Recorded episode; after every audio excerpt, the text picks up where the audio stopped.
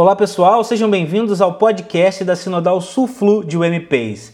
Esse é o primeiro episódio de uma série que vai tratar de um assunto muito interessante e que pode gerar certa polêmica: a busca pelo prazer. É isso mesmo que você ouviu. O assunto é a busca pelo prazer e como um cristão deve lidar com a busca constante, às vezes insaciável, pela felicidade, pela satisfação e pelo prazer. Bom, mas antes de começar, deixa eu me apresentar para vocês. Meu nome é Felipe Heller e eu sou o secretário de Educação Cristã da Sinodal Suflu de UMPs. Mas vamos lá. Por que eu disse que esse assunto é polêmico? Bom, a maioria dos crentes acha que a busca pelo prazer é pecaminosa, mas as pessoas se esquecem de que existe o prazer em servir a Deus. É bem verdade que muitos pensam que o prazer em Deus é uma consequência de servi-lo, mas não um objetivo de vida. E é nesse ponto que o livro do John Piper, chamado Plena Satisfação em Deus, traz luz para esse tema. Piper tem como objetivo nesse livro desmistificar essa visão errada de que o prazer em Deus é apenas uma consequência de servi-lo.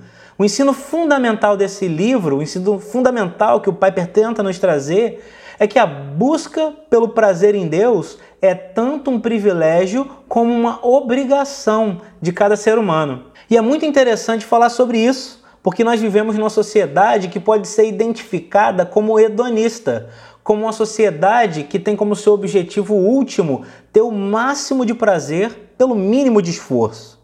Mas será que essa é a resposta cristã na busca pelo prazer? Será que é isso que a Bíblia nos ensina? Bom, o John Piper nos diz que o prazer em Deus é ao mesmo tempo um privilégio e também uma obrigação de cada um de nós. E isso parece concordar com o que disseram nossos irmãos lá do século XVII, que escreveram o Breve Catecismo de Westminster. A primeira pergunta do Breve Catecismo de Westminster é a seguinte: para que finalidade o ser humano foi criado? Num bom português, qual é o sentido da vida? Qual é o fim principal do homem? E a resposta diz que nós fomos criados para dar glória a Deus e para nos deleitarmos nele para sempre. Glória a Deus, glória a Deus. Gente, o cabo tá demais hoje, não é verdade? Bom, mas falando sério, se deleitar é sentir prazer, é ser feliz, é se alegrar. É interessante notar que muitas pessoas focam apenas na primeira parte da resposta, que é dar glória a Deus, e acabam se esquecendo completamente da segunda parte, que é ter prazer em Deus.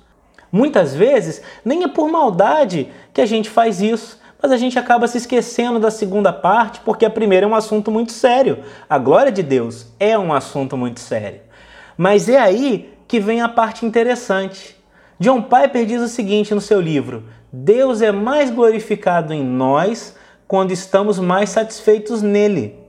Eu vou repetir porque essa frase é o jargão que vai aparecer pelo livro inteiro. Deus é mais glorificado em nós quando estamos mais satisfeitos nele.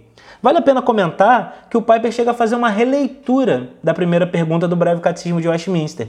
Ele troca um E por um OU fica mais ou menos assim: ele diz o seguinte: o fim principal do homem é glorificar a Deus ao se alegrar nele. O fim principal do homem é glorificar a Deus ao nos alegrarmos nele. É interessante notar que o Piper não faz essa releitura do breve catecismo de forma leviana, mas ele observa muito bem que o objetivo dos teólogos de Westminster não era descrever duas atividades distintas, como se glorificar a Deus fosse uma atividade e ter prazer nele, se alegrar nele fosse outra, mas que na verdade eles queriam descrever uma única atividade. Quer ver a prova disso? Eles não escreveram quais eram os fins principais do ser humano, mas eles escreveram no singular qual é o fim principal do ser humano. Para eles, dar glória a Deus e se alegrar em Deus parece ser uma única atividade. E pensando assim, a frase do Piper parece fazer muito sentido. Deus é mais glorificado em nós quando estamos mais satisfeitos nele. É válido dizer que vários versículos da Bíblia são ordens de que nós nos alegremos no Senhor. O apóstolo Paulo é enfático ao dizer aos Filipenses: Alegrai-vos sempre no Senhor. Outra vez digo, alegrai-vos. A expressão alegrai-vos aparece 16 vezes na Almeida e Atualizada, que é a versão que nós mais usamos da Bíblia. Isso sem contar outras expressões, como o Salmo 100 que diz: Servi ao Senhor com alegria. E é por isso que o tema da nossa sinodal nesse ano é Alegrai-vos. Ao longo desse biênio, nós vamos ter mais alguns episódios desse nosso podcast tratando desse tema, em especial em como a alegria do Senhor muda as nossas vidas.